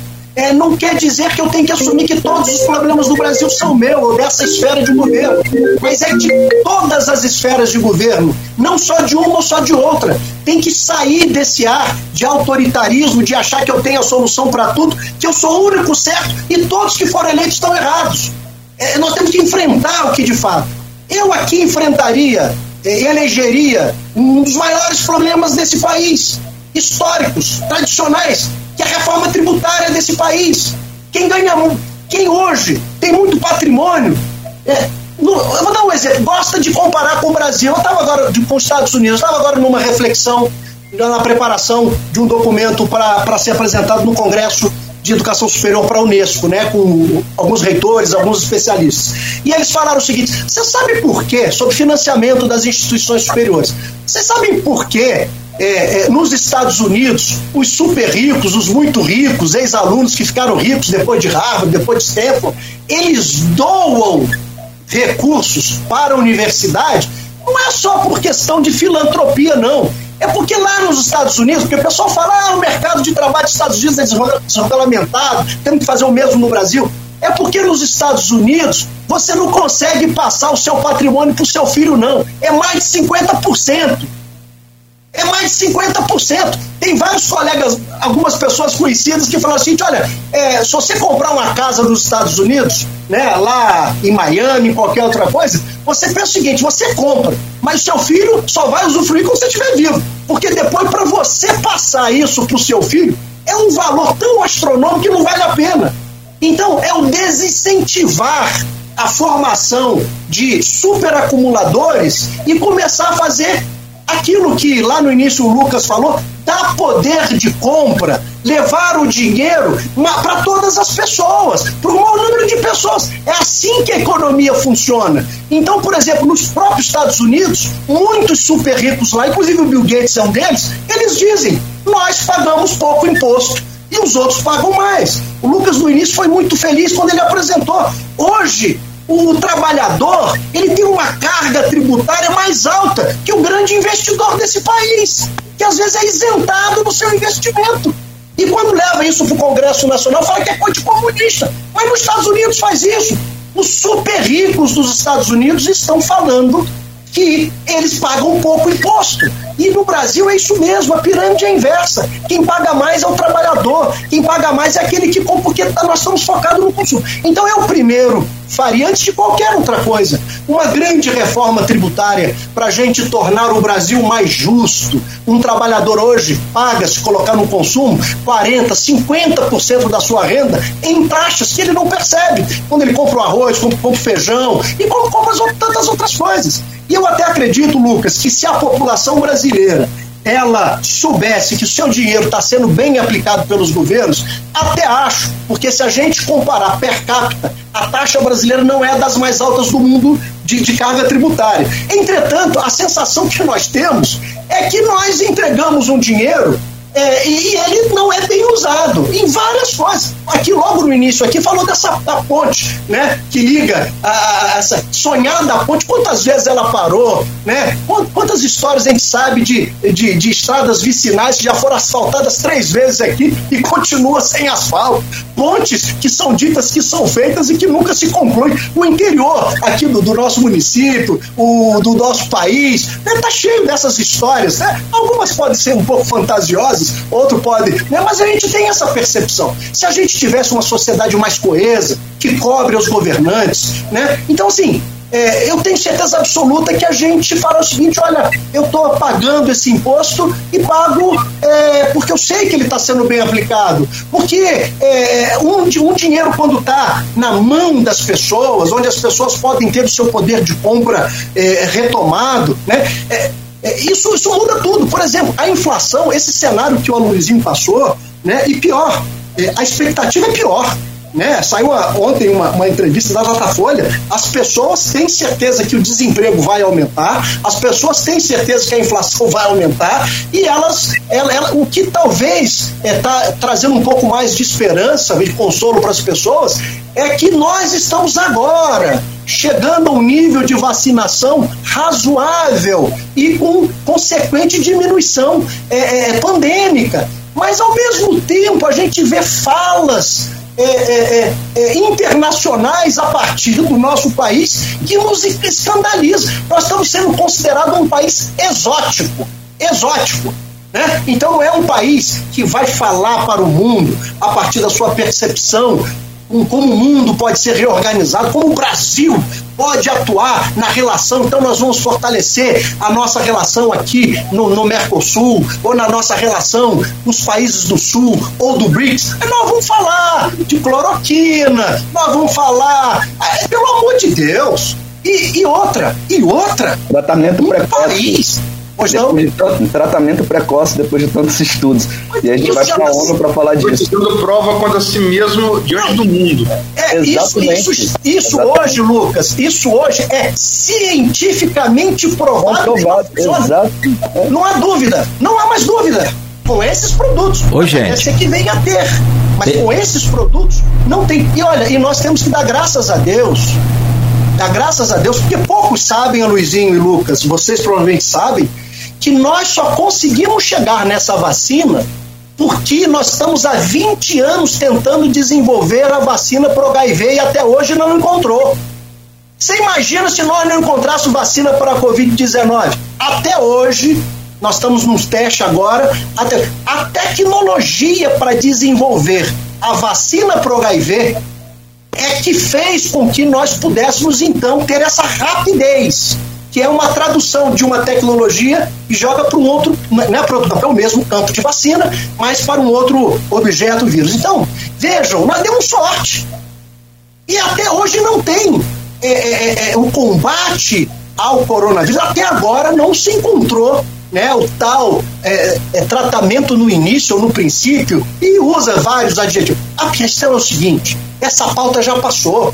O Brasil precisa de liderança que diz o seguinte: nós temos um grave problema. Como é que eu posso combater o desmatamento na Amazônia se eu quero que o INPE pare de passar as informações de um sistema que é mundialmente certificado? Eu exonero o, o, o presidente do INPE. E se a Polícia Federal diz que o ministro da, da o ex-ministro da, da, da, da, do meio ambiente estava possivelmente envolvido. Quem falou isso foi o delegado da Polícia Federal responsável lá na Amazônia e me disse que o ministro e o chefe do IBAMA estavam envolvidos com tráfico internacional de madeira. Por que, que eu faço com, Por que, que eu faço com um servidor público desse? Agora, o que, que foi feito com o servidor público desse, o, de, o delegado da Polícia Federal? O que foi feito? Foi, foi... tirou do carro e transferiu ele para uma outra questão. Então, qual é a mensagem que eu estou passando, servidor público? Você, você tem que ser servo público. E por isso, Lucas, eu, eu, eu, eu quando a gente fala da, da, reforma administrativa, e assim, é importante a gente travar esse debate, mas se não o campo não é aqui, é, o, é a possibilidade de querer tirar o servidor público, aquele que tem a, a, a, a capacidade de não de poder desobedecer. Nós, servidores públicos, podemos desobedecer hierarquicamente se a ordem que a nós foi dada ela não está coadunando com a legislação ou com o interesse da sociedade. Agora, se você cria servos públicos, que é o que muitos políticos querem para botar parente, para botar amigo em cargos na prefeitura, negociata com outros para o meu partido e para o outro, aí o que, que vai acontecer? Vá denunciar a vacina, vá denunciar o desmatamento. Sabe o que, que vai fazer? Você vai ficar desempregado, você vai ficar desacreditado. Nós vimos agora mulher, agora não, mas é caso da CBF, mas quantas mulheres hoje se submetem a relações extremamente violentas no ambiente de trabalho e, e que, que, a gente imagina como que isso pode acontecer. E, e, o relato é e se eu porque se eu denuncio o poderoso lá é, seja dessa organização eu sou pequenininho. Isso foi com o João de Deus isso foi com o cara da da, da, da, da, da, da CBF e a pessoa fala porque se eu falar, eu vou perder o emprego. Eu tenho aqui, eu tenho um filho para criar. Depois, e você precisa sair às nove. Eu, tenho que fazer mais uma pergunta sobre tá economia.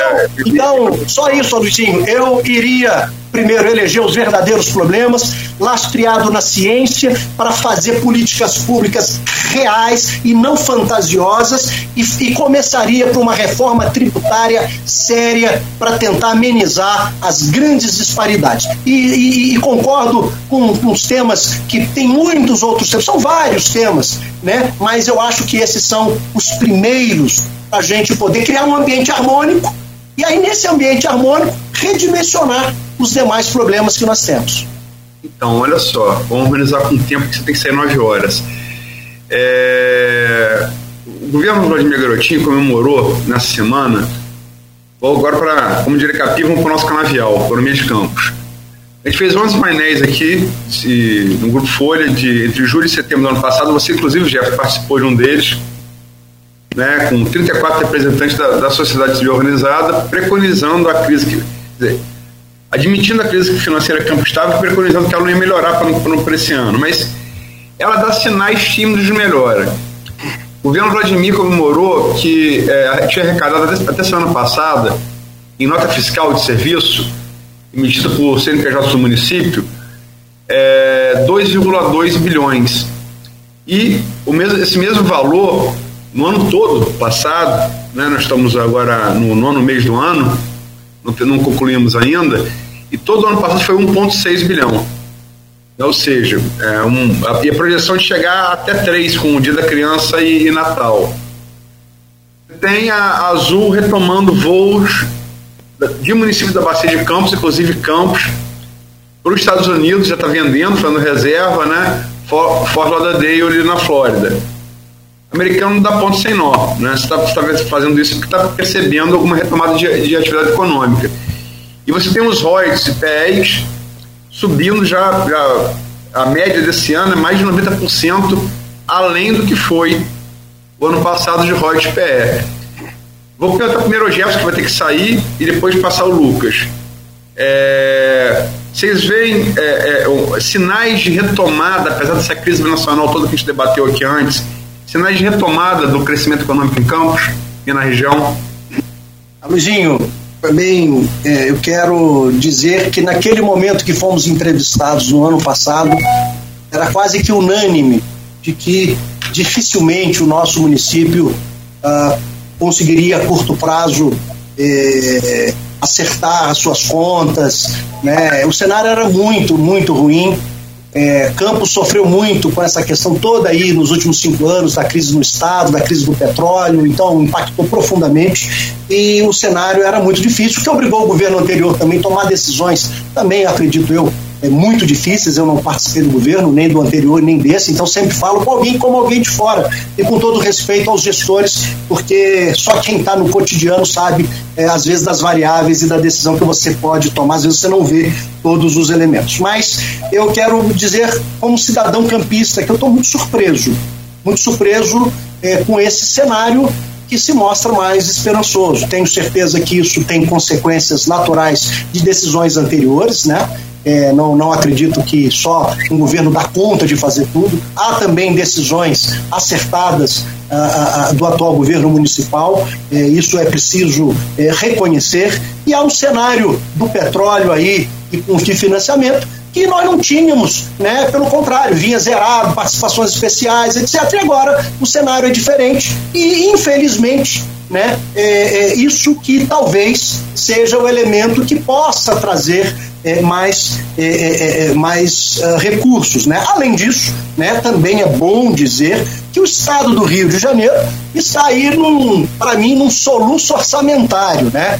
com a venda da SEDAI, é, com uma série de recursos e isso vai, de alguma maneira, é, já está sendo anunciado, e naturalmente teria que ser, não pode ficar só na mão de alguns, ter um conjunto de investimentos nos diversos municípios do estado e também na nossa cidade. Então, nesse curto, médio prazo, me parece que diferente do momento é, pretérito em que a crise estava grande no Brasil, mas muito mais intensificado no estado do Rio de Janeiro, na nossa cidade, por alguns fatores, seja é, é, aquela é a bomba relógio, né? O, o é, é, é, postergou o pagamento. Isso traz um colchão de uma. Espero que as decisões corretas sejam tomadas para que não seja aquele velho ditado, né?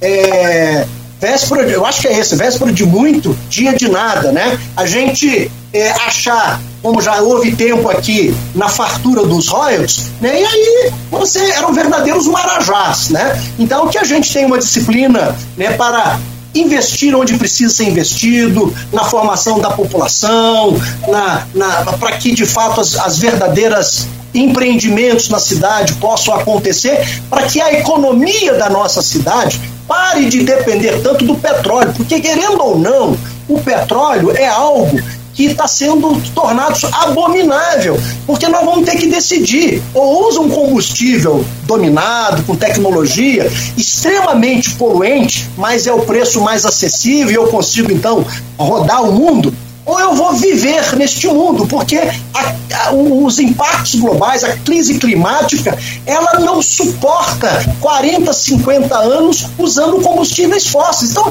essa matriz, então eu espero que diante dessa nova pequena oportunidade, nós possamos continuar tomando as decisões corretas e por isso precisa de uma disciplina, né, de achar que sempre tem um dia seguinte, tem um mês seguinte, eu não posso gastar tudo agora. Então, esse, esse planejamento. Então, eu torço, quero dizer que eu estou, de fato, impressionado, bem impressionado, né, com esse momento. Não, naquele momento que eu pessoalmente fiz essa análise, não me parecia razoável que isso poderia acontecer num prazo é, tão curto, mas existem os cenários mundiais e econômicos e que aquilo também nos ajuda. Não é suficiente, mas ele nos ajuda. Então, eu espero que esse momento do Estado do Rio de Janeiro, orçamentário, esse momento dos royalties, participações especiais, né? E uma disciplina necessária e não coloque só a carga é, é, da conta em, em, alguns atores, mas que a gente possa fazer o que é de bom para a cidade, para que a gente tenha uma economia próspera, para que a gente tenha dignidade do trabalho, de educação. Eu acredito que esse é o caminho.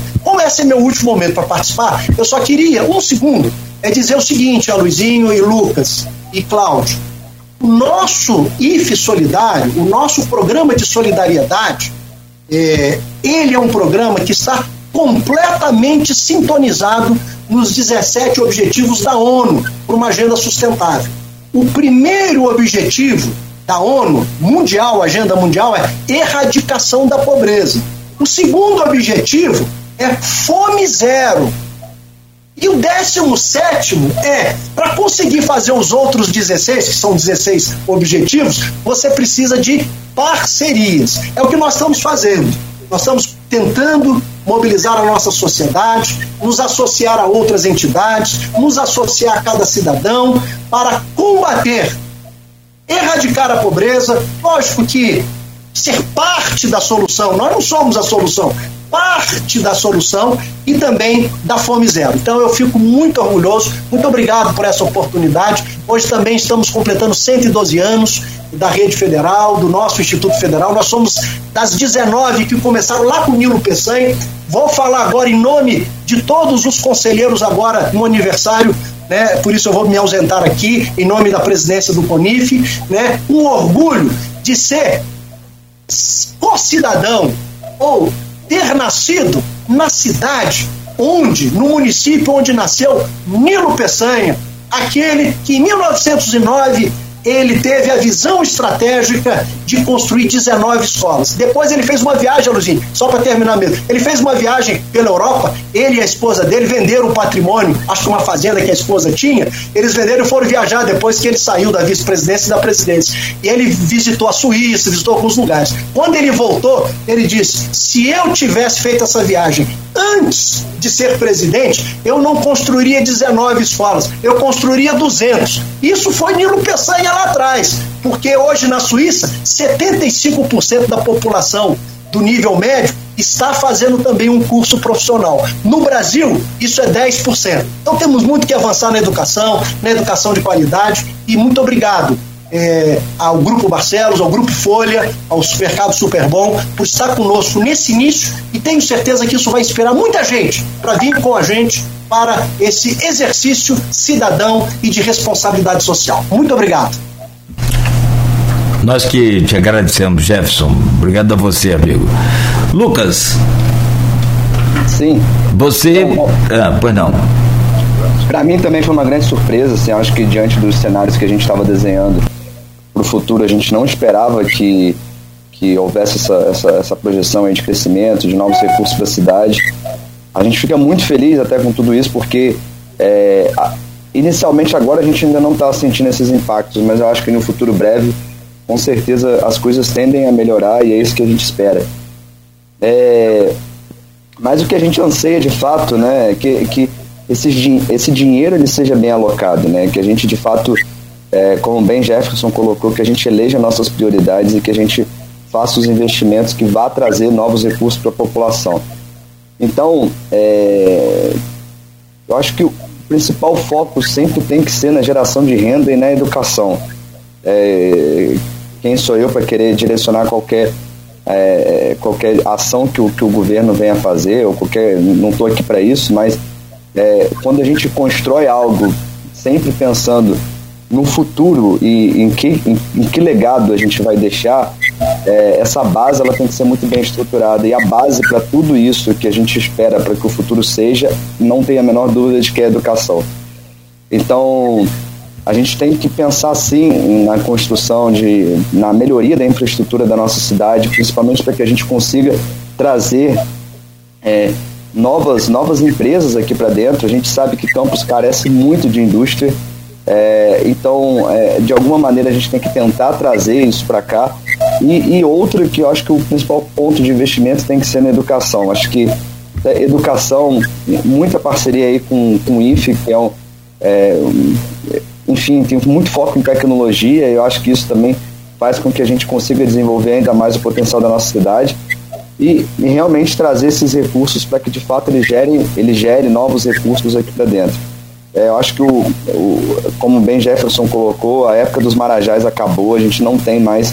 É, todo o recurso está sendo sempre muito escasso, então a gente tem que aproveitar da melhor maneira possível para que a gente consiga dele trazer novos recursos. Então, acho que é, o nosso foco tem que ser esse, nosso foco tem que ser no crescimento da nossa cidade, no crescimento da nossa população e principalmente na capacitação da nossa mão de obra de trabalho para que a gente consiga, assim, é, é, encantar novas empresas e trazer novas pessoas, principalmente indústria aqui para nossa região. Acho que é um pouco disso. Só para lembrar, é, são nove e quatro, é, que desses painéis, dessa série de 11 painéis, de julho a setembro do ano passado, serviram até para botar freio na boca de qualquer promessa de estelionato eleitoral, né, na disputa eleitoral, porque é inevitável, você promete, mas você tem que ter base na realidade, né? Exatamente. Não só o Jefferson participou, como o grupo Marcelo também participou com o Joilson. O Joilson foi um dos entrevistados, né? Então, e ouvimos é, é, gestores universitários, sindicalistas também, né? Foi bem diverso. Agora, é, são sinais, são sinais de melhora, né? É, realmente um deles independe, que é a conjuntura internacional, que é commodity de petróleo, preço barril Brent. Foi muito ruim ano passado, duas pés zeradas. E eu, eu já disse aqui, o mentor de ano passado começou para cá, até o presente momento, mais de 90%, que é substancial qualquer economia do, do mundo, né? e essa notícia aí da, do aumento da arrecadação de, em nota fiscal, né?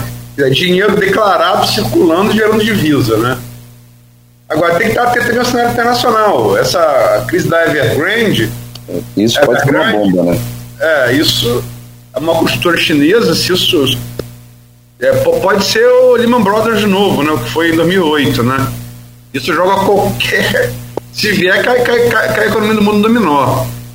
Então são, são as, as, conjun, as conjunções internacionais que você não domina, né? Está submetido a elas. E quem depende das suas ações, né? Eu acho que é, tem muita coisa que, claro, que a gente tem que fazer aqui dentro do nosso quadrado, que faz com que a gente consiga progredir, mas, mas é inevitável que a gente está a gente tá sempre dependendo da conjuntura internacional. Né? É, assim como foi 2008, como foi lá em 1929 e tudo mais, a gente tem toda essa questão aí do, do é, da crise, principalmente imobiliária, e hoje é, a gente sabe que o crescimento mundial depende muito da China. Então, ontem, só por causa das especulações e tudo mais, a, né, a gente viu que a bolsa derreteu. Ontem não, foi acho que na terça-feira, né? É, foi anteontem. A bolsa derreteu, enfim, a gente tá, a gente realmente depende muito da, da conjuntura internacional para nossas tomadas de decisão, principalmente é, é, para que a gente consiga projetar, assim, né? Um, um, entender os cenários e projetar o, o mínimo que, que, que, que, a gente considere plausível, assim, ah, um ano, dois anos, mas a gente sabe que, por exemplo, no, em 2018, quando a gente fazia nossas projeções, a gente não imaginava. Em 2018, 2019, a gente não imaginava que viria aí uma pandemia já engatada numa crise e que possivelmente já venha outra crise agora por causa né, de toda essa questão imobiliária na China. Então, assim, são muitas são muitas interferências, são muitos. É, a gente sabe que, que não depende de nós muitas vezes, mas a gente tem que estar preparado para enfrentar. Eu acho que isso sim é aquela fumacinha, né, um sinalzinho de melhora, mas que também a gente não pode ser otimista em talvez construir um orçamento, em pautar é, é, estruturas de, de trabalho, projeções de trabalho para o ano que vem, com base em, em, algo fictício que a gente ainda não consiga né, tangibilizar. Então acho que que realmente o que a gente tem que fazer é ser o mais conservador possível, tratar nossos orçamentos de uma maneira é, mais estruturada para que dentro do nosso quadrado, aqui dentro da, do que a gente consegue ter domínio, a gente é, consiga passar bem e aí o que vier a mais acaba sendo né, é, um bônus aí, um, um, um, a cereja do bolo. É, eu, eu basicamente tenho sempre como, como premissa ser o mais conservador possível na construção de orçamentos. Eu acho que é, e, e, isso realmente faz com que você tenha esse colchão aí de, de estrutura para enfrentar as crises e o que de fato faz com que é, você mantenha um crescimento perene, sustentável, é, é exatamente isso. Bom, ô, Lucas, já são nove horas e nove minutos. Só para fechar aqui, eu recebi o, o secretário de Agricultura aqui na, no início do, do mês passado de São Francisco e semana passada nós conversamos, eu e o Arnaldo Neto, eh, conversamos com o secretário de Agricultura de Campos, o Almi.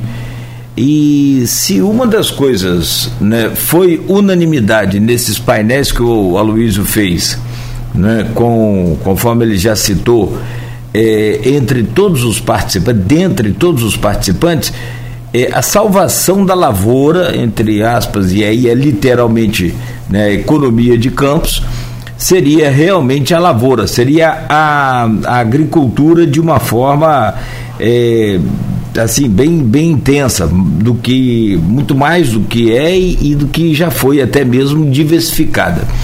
Vocês fizeram uma reunião e aí conversando com esses secretários, então a gente teve essa informação. É, o grupo Barcelos fez uma reunião com Campos, São João da Barra, se não me falha, São Francisco, Cardoso Moreira, né, sobre toda a produção. E. Quissamã, Quissamã, perfeito. Obrigado, Lucas. Sobre a, a produção né, de, de, desses municípios, no que diz respeito à agricultura e que o grupo se compromete a comprar é, é, todos os produtos né, de qualidade produzidos aqui. Como é que ficou depois dessa reunião? A coisa aconteceu? Está andando? Como é que é? É, é a gente está nesse processo de construção, né? A gente está tá fazendo as primeiras visitas, a gente está né, nesse. Essa reunião foi mês passado, a gente está iniciando essa, é, esse namoro aí com os municípios, mas a nossa intenção é muito forte. A gente sempre teve como, como premissa assim o, desenvolvimento da nossa região, é, até em nossas ações de, de é, a gente tem um programa muito forte de, de reciclagem, né? inclusive de, de orgânicos, e dentro dessa, dessa nossa realidade de, de produção de adubo e tudo mais, a gente tende sempre a também estar em parceria com os produtores rurais para que o, o, o lixo que a gente gera hoje a gente tem aí quase 90% de todo o nosso lixo reciclado através da, da Recicle Bem, que é um dos, um dos braços do grupo. É, todo o nosso lixo orgânico a gente tenta retornar não só para venda dentro do supermercado, mas também para o pessoal que, que produz para a gente, que nos revende. Então, é, a, por nossa parceria muito forte, sempre com produtores regionais, é, até na crise, quando teve lá a greve dos caminhoneiros, a gente conseguiu manter um certo nível de abastecimento de frutas, legumes e verduras exatamente por comprar da região. É óbvio que tem coisas que a região não produz, que a gente tem que trazer de fora, mas essa parceria a gente sempre fortaleceu muito e é nossa intenção é, fazer com que as pessoas que estão ao nosso redor se desenvolvam, porque é aquela é aquela velha história lá, né? O cara que só hospeda no hotel, que paga os 100 reais a diária, é aquela historinha que a gente já conhece, que o, o cara do hotel compra no mercado, que o mercado paga para a caixa, que a caixa paga o aluguel, que o dono da casa. Enfim, e o dinheiro circula. Então, quanto mais a gente fizer o dinheiro circular na nossa região, a gente acredita que a gente potencializa ainda mais né, a nossa economia local. Então, a nossa intenção é potencializar o, a nossa região, é trazer esses municípios para perto, trazer esses, esses secretários de, de, de agricultura para dentro da nossa empresa, para que a gente possa assim visitar né, essa, esses, esses produtores e trazer a produção deles para que a gente consiga revender. A gente hoje realmente tem aí é, 900 mil passantes dentro das nossas lojas mês, então é, é, uma, é uma fonte de, de, é, de, de escoamento de mercadorias regionais muito grande, né? Então, o, que, o máximo que a gente puder contribuir para a economia local é isso que a gente pretende fazer. Então, utilizar do nossos, da, dos nossos pontos de venda para que a gente consiga gerar mais recursos para a população e fazer com que essa economia circule cada vez mais aqui no nosso entorno. Bom, perfeito. São 9h13. Quero te agradecer, queremos né, te agradecer, meu, meu caro Lucas, é, pela participação e, sobretudo, né, por essa parceria que o Aloysio fala em nome do grupo. Né, a gente aqui fala também, em nome de toda a equipe da, da Folha FM, parabenizar por essa atitude e torcer para que o sucesso seja o maior possível e o maior número de pessoas consiga aí ser atendido por essa parceria e que a gente, né, se não, como disse o Jefferson aqui, se a gente não consegue ser a solução, pelo menos que a gente consiga aliviar o sofrimento dessas pessoas e, sobretudo, né, é, dar uma nova oportunidade a, a, a cada um de resgatar a sua, a sua esperança. Parabéns aí pela sua atitude, a atitude do, do Grupo Barcelos e obrigado aqui pela, pela participação, pela entrevista hoje no, no Folha no Ar. Obrigado a vocês pelo convite, para a gente é sempre é uma honra muito grande estar aqui fazendo parte é, desse programa, assim como eu falei no começo, acho que é, o programa tem uma pegada muito diferente, acho que vocês são muito imparciais na, na comunicação das notícias, na, é, nos comentários e, e sempre com, com, com, muita inteligência. Então, é, obrigado por, pelo convite, obrigado por, é, por querer que a gente faça parte disso. Isso para a gente é muito, muito importante. E assim, agradecer também ao Jefferson, que não está mais aí, mas é, pela oportunidade de a gente estar tá participando desse projeto que é tão bom. É, é, e principalmente que tem uma, uma pegada que é muito alinhada ao que, o que a gente considera como nosso propósito de empresa. Então, agradecer ao Luiz aí também por estar na parceria com, conosco. E são, não tenho dúvidas que são três marcas muito importantes, que têm muito peso para a cidade, é, em aspectos diferentes, mas que, é, que se complementam. É, e a gente está, a gente não pode perder as esperanças, apesar de todo o cenário que a gente tem vivido. A gente está num, num ambiente é, micro aqui da nossa cidade. A gente está prevendo aí melhores, melhores cenários para frente.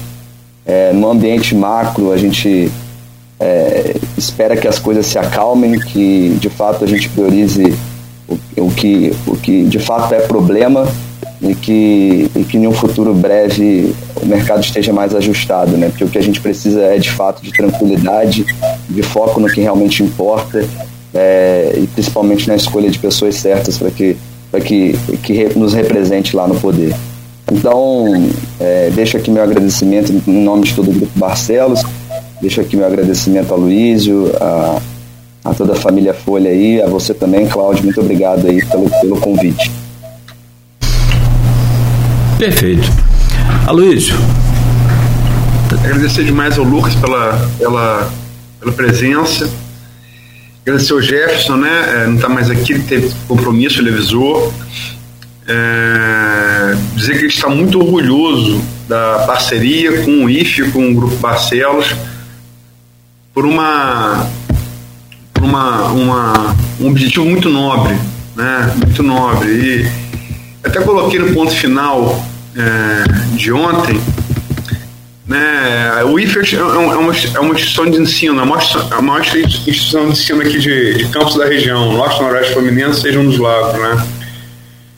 ela está presente vai contar com essa presença para poder mobilizar a ação em Campos, no centro de Guarulhos, Serão da Barra, Quissamã, Macaé, Cabo Frita, Peruna, Cambuci, Bom Jesus, Tobapuana, Santo Antônio de Paz, Cordeiro e vai até Maricá. Né? E a lição que vai ser ensinada com esse projeto é, ela, sobre, ela sobreviveu à crucificação. Ela é muito antiga, ela tem dois mil anos. Eu gosto sempre de repetir isso, né? Abre aspas. Pois eu tive fome e vocês me deram de comer. Mateus 25, 35, né? Yeshua Ben Sef, que é quem chama de Jesus Cristo. Então é uma lição muito antiga disso e muito atual, né? Muito atual. Estou muito orgulhoso de poder estar nessa parceria com o Grupo Folha, com o IFE, com o Grupo Barcelos e anunciar que amanhã a gente conversando sobre economia aqui a gente vai vai estar entrevistando o secretário o secretário estadual de, de, de desenvolvimento econômico, né, o Vinícius Fará. Amanhã das 7 às, às 8h30, vamos fazer um pouco mais curto. E com a presença do aniversariante do dia, que vai aqui nosso parabéns, o Arnaldo Neto. Espetáculo, muito bom. Amanhã, então, fará ao vivo aqui conosco também. E o Arnaldo Neto que vai estar tá bancando a festa. Amanhã é dia de sexta-feira, né? Já viu. Vai estar no ressaca. Nossa, mãe. Tem que segurar o homem hoje. Pelo amor de Deus. Tem o pré, o pós, o durante, olha, deve com certeza. O sextou dele começa hoje, né? Quintou já. amanhã, tem, amanhã tem a edição do impresso de sábado. Mas é o final de semana ninguém segurou homem, não. Segura não. Depois de. Olha, é terrível. Sábado, então, minha nossa mãe. Nossa, mãe. Ô, ô, ô, Lucas, grande abraço, sucesso para você, jovem, né, mas com uma visão muito, muito bacana, né, macro de toda uma, uma, uma coisa que a gente precisa muito, que é desenvolvimento, crescimento, mas acima de tudo, tudo isso com a parte humanitária da coisa. Eu acho isso muito bacana de vocês. Conheço né, o, o, o, o velho lá há muito tempo, que aliás está com um cabelo agora extravagante, né, com um rabinho de, de cavalo ali, bacana. É, modernizou o visual, modernizou o visual. Danado. Danado. Joilson, o Licínio também. Então tem uma história aí muito, muito, muito é, é, importante para nossa região, para nossa cidade, claro, mas para toda uma região, conforme a gente falou sobre essa reunião aí com a, o setor agrícola aqui de vários municípios. Sucesso para vocês, amigo. Muito obrigado mais uma vez. Muito obrigado a vocês também. E um prazer estar aqui com vocês mais uma vez. E quem quiser colaborar e doar né, nessa campanha do IFE Solidário, é só acompanhar aqui as nossas, é, tanto os, os, nossos canais aqui da Folha, do Grupo Folha, do, do Grupo Barcelos também, do IFE, todos os dados estão ali. Eu repostei agora também aqui a forma de colaborar, que é por transferência bancária, por Pix, tem tudo aí. A Luísa, você um abraço também, bom dia, uma ótima quinta-feira. Amanhã de volta às sete da manhã, se Deus permitir, com Folha no Ar. Só para repetir as informações que o Jefferson já passou, você está postando aí no streaming. As transferências bancárias para o programa IF Solidário pode ser feito pela conta Cicobi, agência 4222, vou repetir, agência 4222, conta corrente 2671, dígito 9. Conta corrente 2671, dígito 9, ou por Pix, fundo, fundoproif.gmail.com.